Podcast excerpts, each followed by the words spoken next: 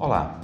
O Filosofia Goiás, mídias digitais dos cursos de bacharelado e licenciatura em Filosofia da UFG Regional Goiás, é um projeto de extensão universitária que está nos principais agregadores de podcast, no YouTube e no Instagram e se dedica à exposição do nosso fazer filosófico aqui na cidade de Goiás, antiga capital do estado, e também à promoção da interlocução com a comunidade filosófica nacional. O canal de podcast Filosofia Goiás promove entrevistas, exposições orais variadas, comunicações, palestras, seminários de pesquisa, webséries e debates sobre os mais variados temas de filosofia com discentes e professores pesquisadores dos cursos de bacharelado e licenciatura em filosofia da UFG Regional Goiás e com convidados de outras universidades de todas as partes do país. Além de ampliar os debates filosóficos, o Filosofia Goiás pretende promover a interlocução com instituições congêneres e diálogos filosóficos que transitem entre a tradição do pensamento filosófico e as questões do nosso tempo. Também o próprio fazer filosófico no ensino, na pesquisa, na extensão e na formação para a docência são tematizados aqui. Nós convidamos você a acessar e se inscrever em nossos canais de mídia no Spotify, no Google Podcast, demais agregadores de podcast, no Instagram e no YouTube. Meu nome é Cícero Oliveira e na entrevista de hoje, da professora Renata Maria dos Santos Arruda, da UFG Regional Goiás, com a professora Patrícia de Oliveira Machado, do Instituto Federal de Goiás, alguns conceitos centrais do pensamento essencialista de Albert Camus, como absurdo e revolta, são mobilizados para pensar a relação entre a postura filosófica diante da vida e a situação posta pelo contexto de pandemia, um cenário humano em grande medida antecipado no romance A Peste, de Albert Camus. Renata Ruda possui graduação e mestrado em filosofia pela Universidade Federal de Goiás e doutorado em lógica e filosofia da ciência pela Universidade de Salamanca, na Espanha. Renata também é professora efetiva do curso de filosofia da UFG Regional Goiás e tem experiência nas áreas de filosofia da ciência e lógica e formação acadêmica nos temas de intersecção entre filosofia da ciência e causalidade, condições necessárias e suficientes, problema da indução e filosofia da medicina e da epidemiologia. Atualmente investiga questões metafísicas e epistemológicas acerca das ciências da saúde e, mais especificamente, acerca do papel da manipulação na medicina. Patrícia Oliveira tem graduação em filosofia pela Universidade Federal de Goiás. Ela é mestre em filosofia pela Universidade de Brasília e doutora em literatura na Universidade de Brasília, a UNB, com um estágio sanduíche na Universidade de Paris Sorbonne. Desenvolveu o projeto intitulado Da Hegemonia do Eu, a Irrupção do Outro, o erotismo nas obras de André Malraux, em que procurou caracterizar, a partir da filosofia de Georges Bataille e Emmanuel Levinas, o erótico dos romances de André Malraux. Patrícia também é professora do Instituto Federal de Goiás, onde leciona filosofia para o ensino médio e também para o ensino superior.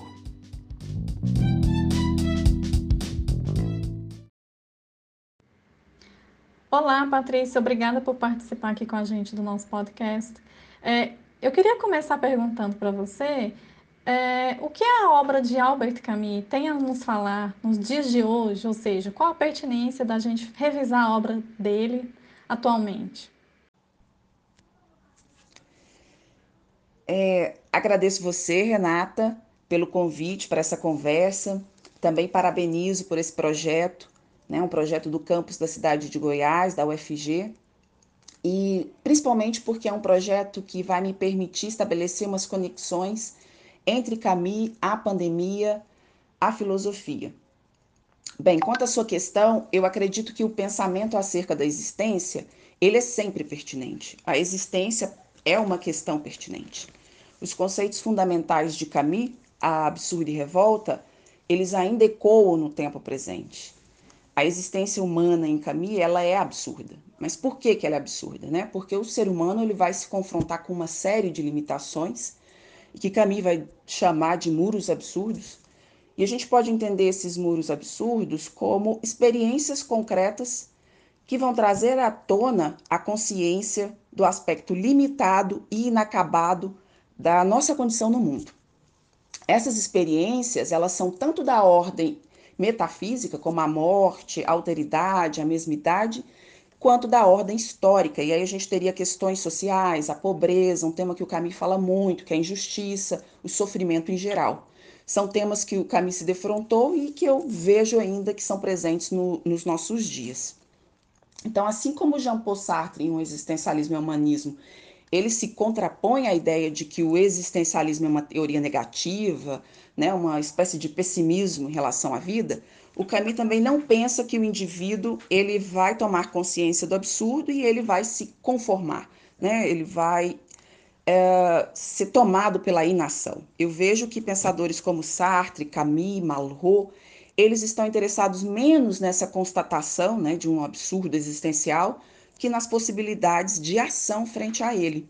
Então é nesse contexto que vai emergir o segundo conceito da, principal da obra de Camus, que é a revolta. É, ela não é uma solução mágica, mas ela não é também a renúncia dessa condição mortal ilimitada do homem. Então, para Camus, ele até diz isso né, no mito de Sísifo, que a revolta é a postura filosófica mais coerente frente a essa tomada de consciência do absurdo. Mas por quê? Porque justamente ela tenta manter esse conflito. Esse conflito entre as exigências do homem e uma impossibilidade de resposta. É exatamente essa definição que o, Camus dá uh, do absurdo, né? Uma demanda humana por compreensão e o silêncio do mundo. Mas a revolta para Camus, então, ela é obstinação, ela é recusa, ela é um perpétuo protesto eh, contra essa tragicidade da condição humana. Então, a gente não pode pensar que é inação, que é resignação, mas sim a negação, a tentativa de negar uh, toda a condição que seja injusta. Nesse primeiro texto, nesse ensaio filosófico de Camus, que é o mito de Sísifo, publicado em 1942, o Camus é, vai dizer que a revolta ela traz consigo a liberdade do homem, que ele supõe uma liberdade absurda, mas também o orgulho. É um orgulho de carregar sozinho, sem desculpas e sem transcendências, isso é importante, sua própria vida. Em sua obra mais tardia, que é O Homem Revoltado, e também uma obra bastante polêmica, Camus vai perceber que o, o movimento de insurreição ele pode trazer, né? ele ele aponta para um valor, para a defesa de algo que é próprio do, do homem e que não pode ser perdido. Então, é, essa revolta ela é um desdobramento do conceito de revolta que é apresentado no Homem Revoltado, que é uma obra mais tardia. Patrícia, você mencionou alguns conceitos camisianos, que eu acredito que são os principais conceitos da obra de Camus, é, absurdo e revolta, né? Um dos principais conceitos. E a gente, é, a gente não poderia afirmar que esses conceitos estão de alguma maneira ultrapassados, quer dizer, eles estavam muito ligados a um contexto específico que foi o entreguerras, né? O que, que você pensa sobre isso? Então, Renata, eu tentei em algum momento aí dessa minha fala destacar exatamente os aspectos tanto metafísicos e históricos do dos muros absurdos, justamente por tentar escapar dessa questão, né, que, que é uma questão que aparece, né, é justamente um questionamento da obra camisiana e, na verdade, de todo esse período aí desses autores é, chamados existencialistas, né. Na verdade, esse foi um questionamento presente mesmo na época de Camus. É, eu acho que tem alguns embaraços aí, né? Eu acho que, primeiro, a literatura, é, seja ela de caminho de qualquer escritor, escritora, ela não pode ser reduzida ao contexto histórico, nem aos dados biográficos do artista. É, isso vale para a arte no sentido geral. Né? Não há uma ideia de reduzir, um reducionismo da arte à, à história. É claro que a gente também não pode destacar, é, desculpa, descartar as influências dos acontecimentos vivenciados pelo artista, né, como eles influenciam o seu trabalho, tanto do artista quanto da sua geração. Então, foi a partir do horror das guerras, né, da Primeira e Segunda Guerra Mundial, que tais conceitos foram forjados. Contudo, a arte não é só isso. Ela não é só um documento histórico. A gente não pode reduzir a arte à história. Então, é como dizer, por exemplo, que a obra de Machado de Assis não tem nada a nos dizer hoje, porque foi escrita no século XIX. Enfim, o que eu estou querendo defender aqui é que o contexto do entre guerras ele pode ter levado as reflexões dessa época a um, uma determinada direção. Ah, e essa direção é o vazio existencial, o limbo, um limbo moral, mas isso não significa que as obras não possam ser lidas num outro registro, né, num outro momento. E menos ainda que elas perderam a, a sua validade, a sua relevância para aqueles uh, que estão aqui agora, né? Então, eu poderia perguntar, né, devolvendo a questão para você, a gente pode dizer que a vida não guarda alguma coisa de absurdo, né? A gente pode dizer que ela tem um sentido e um sentido por si só, algum propósito já pré-determinado? Eu acho difícil a gente afirmar ah, algo nesse sentido. Sobre o livro O Homem Revoltado, por que, que o Camus provocou tanto alvoroço naquele momento dos anos 50 entre os intelectuais? Sim, Renata, essa, a publicação dessa obra ela se deu em 1951 e ela teve uma repercussão muito negativa. E essa repercussão ela foi tanto entre os intelectuais de direita quanto os de esquerda. E a querela né, entre Sartre e Camus, muito famosa, é prova disso. A questão é que, em Homem Revoltado, é, eu acho que ela é a obra mais ambiciosa de Camus, porque ele pretendeu dar conta da história da revolta e de todas as traições desse movimento. Né? Então, quando o autor descreve esses movimentos que não foram fiéis à revolta, ele vai tecer duras críticas a uma série de teóricos e de sistemas filosóficos. Então, a gente tem lá críticas a Nietzsche, Lautréamont, ao surrealismo e aos estados totalitários, seja a partir do que o, o Camus chamou de terror irracional do nazismo, mas também do terror racional do socialismo. Então, imagine bem, né? O totalitarismo soviético. Na verdade, essa possibilidade do socialismo na União Soviética era o grande frisson entre os escritores de esquerda. Principalmente, a gente tem o Sartre e a Beauvoir como exemplos. É, então, a pretensão de Camus nessa obra foi mostrar que a revolta ela teria dois movimentos que são inseparáveis, são dois momentos desse movimento e que é a negação e a afirmação. Então, o que, que é a negação? É a recusa da morte e de toda situação injusta. Então, o, o revoltado ele vai negar uma certa situação, ele vai demarcar um limite. Mas ao mesmo tempo que ele faz isso, é como se ele estivesse afirmando um estado de coisas que é preciso proteger, que é preciso guardar. Então, para ele, é, aí estaria para Camille, né? Estaria aí a garantia de um valor ainda que impreciso, relativo, para se pensar uma regra de ação. Né? Ainda que é, essa regra de ação não seja uma ética formal, mas que seja uma regra de ação que não redunde em violência e na morte do outro. É, eu realmente desconheço, vou ser bem sincero, um autor que tenha sofrido tantos ataques e de diversas direções, não apenas da publicação dessa obra, que o levou inclusive a um severo isolamento, mas da publicação de O Mito de Sísifo e também da sua literatura. Paul Henri Simon, ele é um crítico desses pensadores existencialistas, se é que eu posso denominar o caminho assim, mas ele publicou, ele escreveu um livro chamado O Homem em Processo. E nesse, nesse livro a gente tem lá vários capítulos é, referentes a vários autores dessa época. E ele não consegue, o Simon, disfarçar sua crítica tendenciosa né, em relação a Camille, e basta você comparar ali os dois ensaios, tanto um do Camille quanto do Malraux. E eu falo especificamente do Malraux porque é um autor que eu fundamentei, no qual eu fundamentei minha tese e eu tenho mais conhecimento do que os outros. Então, o Simão ele chega a dizer, mal dizer da obra literária de Camille, porque segundo ele, ela é uma tomada de partida. Ora, é, a minha indignação assim que eu tive contato com esse texto foi imediata, porque é, se a gente for pensar em Malraux e Sartre, como é que a gente pode dizer que a literatura desses autores não são tomadas de partida? Pense bem, né? O Sartre propõe uma literatura de engajamento.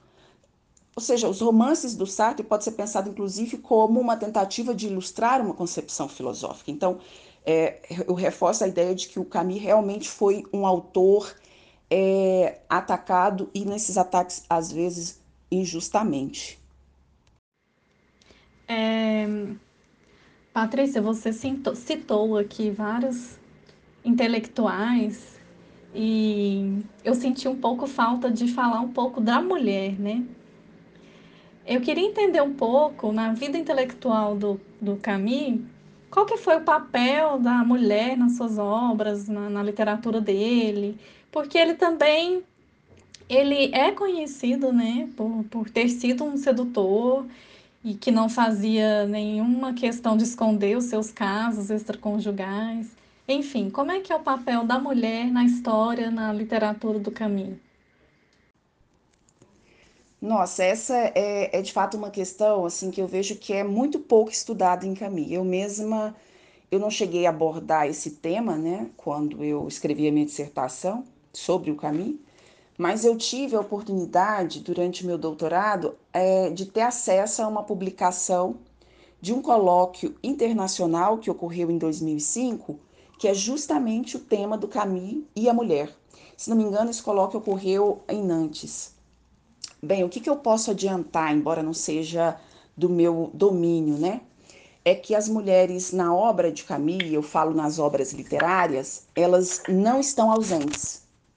Mas, assim como nas obras de André Malraux, são personagens uh, escassas. Em Camus, contudo, é, encontramos algumas mulheres que vão prota protagonizar suas narrativas, como é o caso da Janine em A Mulher Adúltera, que é um conto do exílio e o reino, e também de Marta, que é uma personagem de O Mal Entendido. Bem, além de não encontrarmos, eu diria, traços assim evidentes de um sexismo, como é o caso da obra de Malraux, que a gente poderia encontrar alguma coisa nesse sentido. Em uma das palestras né, desse referido colóquio, a autora Iona Lascu afirma que é possível compreender o lugar das mulheres na obra camisiana a partir de, no mínimo, no mínimo dois fatores: a, a evidência e a época. Bem, no que diz respeito à evidência, ela vai dizer que, de fato, é evidente a ausência da mulher, da figura feminina em Camille. Mas também a, há uma ideia de uma apresentação da mulher como ausência. E aí eu vejo isso que a, a autora está falando justamente nas do, nos dois grandes romances de Camus, que é O Estrangeiro e A Peste. Em O Estrangeiro, a gente tem lá já no início, né, o, a mãe do Merceau, que é uma mulher que está ausente, ela já não é, seja, é uma personagem que aparece, mas que já está morta. E em A Peste também as mulheres de, dos personagens principais, que é o Rambé e Rie, elas não estão em Oran quando essa é, a pandemia toma essa cidade. Então aí as mulheres estão ausentes, né? Uma ausência. Elas se apresentam como uma ausência. Bem, segundo por uma questão de época, segundo a autora, né? Por quê? É, diante de alguns elementos da sua narrativa, em especial a que eu, as que eu citei aqui, o estrangeiro e a peste, é, a, a, saber a, a, quais elementos né, que são presentes, a violência, a injustiça, o sofrimento, essa peste que pode ser interpretada de diversas maneiras. Então, é como se Camille não entendesse que seria o lugar da mulher. É como se opusesse a, a, a retratar a mulher nesse lugar, né? A queda da, das mulheres no inferno, digamos assim né? Como se a elas estivesse destinado outra coisa, como o amor, a beleza e a alegria de viver. Bem, particularmente eu vou uh, eu vou preferir dizer assim que, que há na obra camisiana mulheres que são estereotipadas, né, essencializadas, a gente poderia dizer que algumas obedecem inclusive ao, ao eterno feminino proposto por Beauvoir. A gente tem personagens como a Marie, cujo papel ele parece resumir-se às demandas de Messou, personagem principal. Né? Ela propõe casar-se com ele, mesmo sabendo que ele não a ama, mas também a mãe de Rie em A Peste e a mãe de Jacques em o último romance, o romance inacabado de Camille, que é o primeiro homem, né? que elas parecem estar ali para servir os seus filhos.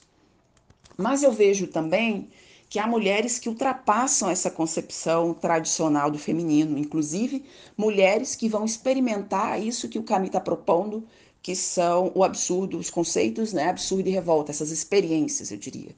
Então eu posso citar a Janine e a Marta, que são personagens principais dos seus respectivos uh, das suas respectivas narrativas, e ambas não se colocam em papéis historicamente destinados à mulher, né? É, ou se colocam de maneira desconfortável, com incômodo, né? Sendo inclusive esse o móvel para suas indagações existenciais, é o que acontece com a Janine, né? É uma mulher casada e esse casamento vai ser a grande questão que vai provocar toda essa indagação existencial. Agora, para a gente terminar aqui, Patrícia, é, a pergunta que não quer calar, né? Você já mencionou aí em alguns momentos, é, você fez a menção a, a algo que, é, que é, está acontecendo agora, né? Que envolve esse momento pandêmico que a gente está passando e que a situação do Brasil é particularmente especial nesse contexto.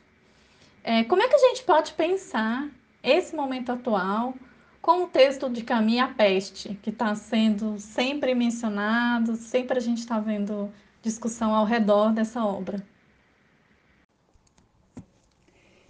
Então, Renato, eu acho que essa é uma grande questão. Eu acho que é super necessário estabelecer essa relação da peste em Camille e a pandemia nesse momento. E por quê? Porque nós encontramos no romance A Peste várias entradas de leituras. É, Para muitos leitores e também críticos de Camus, a peste ela foi tomada, considerada como uma alegoria do seu tempo. Ela foi pensada desde a ocupação alemã da França, a bomba atômica, a possibilidade de uma terceira guerra mundial e até mesmo a uma administração, a um Estado irresponsável. E, e nesse contexto, nós já podemos pensar algo de nós, né? Pensar tanto a peste como uma epidemia, mas também como a ascensão dos ignorantes, do fascismo, de um Estado genocida que não cria estratégicas para combater o vírus, enfim. Em A Peste, eu vejo que o Camus, ele não, ele não se importa tanto em mostrar, quer dizer, ele mostra a cidade sitiada, né, por, abalada por esse, a chegada dessa epidemia. Mas é, o Camus ele quer dar ênfase justamente na maneira como esses cidadãos né, vão reagir à peste. É, quais são as diversas possibilidades de interpretação e ação frente a esse novo mal. Então, nesse segmento, nós podemos pensar as atitudes dos nossos concidadãos. Desde daí, a gente tem um isolamento social rigoroso, a gente tem também a luta direta contra o vírus, e aí eu penso bem naqueles que estão inevitável e voluntariamente na linha de frente, mas também a gente tem casos uh, opostos, né, que é a recusa total dessa situação.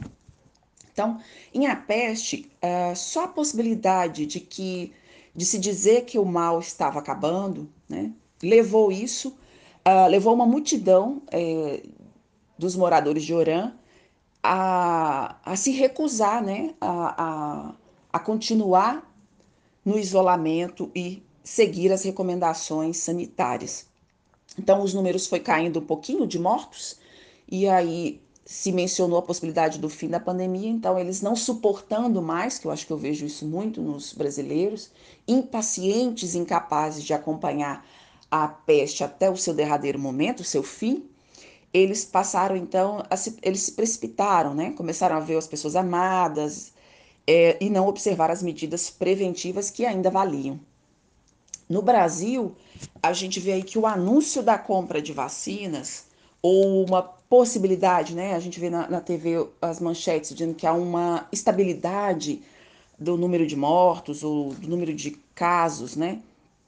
É, do coronavírus e parece que isso apagou, é como se isso já liberasse que os nossos colegas, os nossos colegas brasileiros não seguissem mais, a, não precisassem seguir essas orientações né, dos especialistas. É como se só a possibilidade da, da vacina já fosse suficiente para nos livrar desse mal, antes mesmo da vacina ser uh, testada e, enfim, difundida. É, foi autorizado a abertura, a gente está acompanhando aí esses últimos momentos, né? A abertura de bares e restaurantes. Isso parece ter dado ao, ao, aos, brasileiros a situação de normalidade. E o, o chega a dizer isso em A Peste, falando dos moradores de Orã, que uh, se vive em harmonia com essa morte, né? Que a morte ela vai, uh, já se passaram tantos meses, eu não fui atingida, então talvez eu já contraí esse vírus e a morte vai se tornando alheia, distante, impessoal, né? E é, e é nesse sentido que a gente vê aí pessoas lotando bares, restaurantes, shoppings, quando o número de mortes de vírus ultrapassa 80 mil. É, no romance, o Camille vai observar que quanto mais tempo a epidemia durava, mais elástica a moral se tornava. E isso, ao meu ver, é, é, é uma questão crucial para analisar algumas atitudes que temos assistido, assistido. Pensemos naqueles que não apenas não se compadecem do, do, do, da dor alheia, né, do sofrimento alheio, mas também querem tirar proveito disso. Lá no, no, no romance, na ficção, a gente encontra o Gonzales, que é um personagem que, a partir do momento que se instaura o, o caos, a pandemia, a epidemia, ele vai participar de uma complexa rede de contrabandos. E o que, que a gente vê aqui, né, no nosso caso, que vai superar né, o romance camisiano. Nós encontramos coaches professando que a pandemia é um grande momento, né, um momento favorável para o enriquecimento, e a ministros, né, ministro do Meio Ambiente, querendo aproveitar da ocasião para em que a ocasião ela, a atenção da imprensa está voltada para o Covid-19 e aprovar reformas e desregulamentações. Bem, é, eu acho que tem outras verossimilhanças com o Brasil epidêmico e eu gostaria bem de destacá-las, que é algo da ordem da desinformação e da crendice de, de toda a ordem. Na obra, o que, que vai acontecer na obra? A, administração pública, né, a prefeitura de Orã, ela vai negar ou tentar negar, a, alterando as estatísticas dos mortos que, que acontece lá? À medida que os números vão aumentando de mortos, a prefeitura vai divulgando não mais uh, semanalmente, mas diariamente. Porque o, o, o, número de mortes diariamente é menor do que o da semanalmente. Justamente para o cidadão ter aquela impressão de que se morre menos. Aqui o, o nosso governo federal é, ele não, não apresentou nenhuma medida de combate à pandemia e, semelhante, eu diria, a prefeitura de Orã é, ocultou dados, né?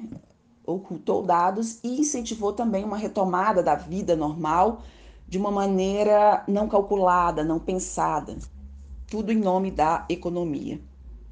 Bem, tem uma outra coisa também aí, né, de semelhante. É, tanto no romance quanto na, na nossa realidade, a realidade brasileira, a gente a gente está se defrontando com o quê? Com uma série de informações falsas a respeito da cura e da evitação do contágio. Então, a gente tem lá no romance, os cidadãos de Orã começaram a acreditar que uma pastilha de hortelã poderia evitar o bacilo. E a gente tem aí água sanitária, vermífugo, cloroquina, é, inclusive essa afiançada pelo nosso chefe de Estado. Então, é, então, há uma série de, de, de razões né, para essa transmissão e divulgação de fake news, mas eu queria pensar assim, a partir do que o Camus está propondo em A Peste, ele vai dizer que é, é uma questão da ignorância, né? E ele, ele diz assim que os males do mundo provêm quase sempre da ignorância. É, e os ignorantes presumem saber tudo. E essa presunção chega a nível de se arrogar o direito de matar. Então, o terrível dessa, dessa referência a Camille, a peste, é a constatação de que nós vemos crescer a quantidade e o espaço desses que se arrogam a tudo, né? Dos ignorantes, inclusive o de matar aquele que é diverso de si. Então, em relação à, à peste, fica parecendo que o Albert Camus está falando só de personagens que estão se aproveitando né, da situação ou dos ignorantes. Mas, como eu havia dito lá no início dessa fala, dessa, desse, da resposta dessa questão sobre a pandemia, a peste, é, o, o traz personagens que vão lutar contra é, essa peste, contra essa cidade infestada, né? E só que esses personagens a gente não pode tomá-los como heroísmo, porque para Camus não se trata do heroísmo, se trata de honestidade. Então, a ideia de lutar é, é a ideia de que não se render, né? muito próximo daquela ideia de, de revolta mesmo, do conceito de revolta. Então, aqueles que lutam, que se revoltam, são os honestos nesse sentido.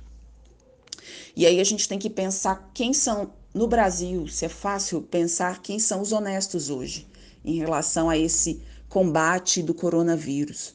Né? E a gente pode pensar, talvez, que são justamente aqueles que estão arriscando a própria vida, se voluntariando para combater o mal e enfrentando não apenas o vírus, né? A gente vê aí os profissionais da saúde tendo que lidar também com os ataques à ciência, aos seus conhecimentos, a, até agressões, né? Desses uh, sanitaristas em geral. O que o Camus vai propor é que na ficção essa ideia dos homens honestos é atendido, né? A gente tem vários personagens de profissões distintas que se engajam na luta porque acreditam que é necessário defender um valor, a vida humana. Mas nós, não só os sanitaristas, né? É o, o que nós temos feito, e aí é uma questão que eu deixo no ar para terminar a minha fala, é justamente: será que só uh, mantermos o isolamento, né, a distância social, ela é suficiente para dizer que nós estamos lutando contra uh, a pandemia? né, que nós estamos engajando no sentido camisiano, nós somos seres revoltados, é, essa é uma, uma questão que eu deixo em aberto, né? É, talvez nós façamos, estamos fazendo mais do que aqueles que se recusam a acreditar ou simplesmente não, uh, não se importam com as vidas que estão sendo perdidas. Mas será que só isso é suficiente, né? Essa é uma, uma grande questão. Patrícia, muito obrigada pela sua participação. Quero agradecer em nome do curso de Filosofia da Regional Goiás da UFG, com temas assim que estão dialogando completamente com esse momento atual e que é, vão trazer aí uma oportunidade de reflexão para os nossos ouvintes. Muito obrigada e um grande abraço. Renata, sou eu quem agradeço. Agradeço pelo convite, agra agradeço pelas questões. É, essas questões me proporcionaram a possibilidade né, de abordar Camille, de abordar a pandemia, de trazer né, a, a obra de Camille para o nosso momento, re, é, revisitar a, a Peste, que é uma obra muito pertinente. E mais uma vez eu parabenizo ao colegiado do, do campus da cidade de Goiás, da UFG, por esse projeto que realmente é um projeto que que trata da filosofia, tá? trata de assuntos acadêmicos mais relacionados com o cotidiano, com o que nós estamos vivendo agora, né? Mais uma vez, um, um, um agradecimento e um abraço.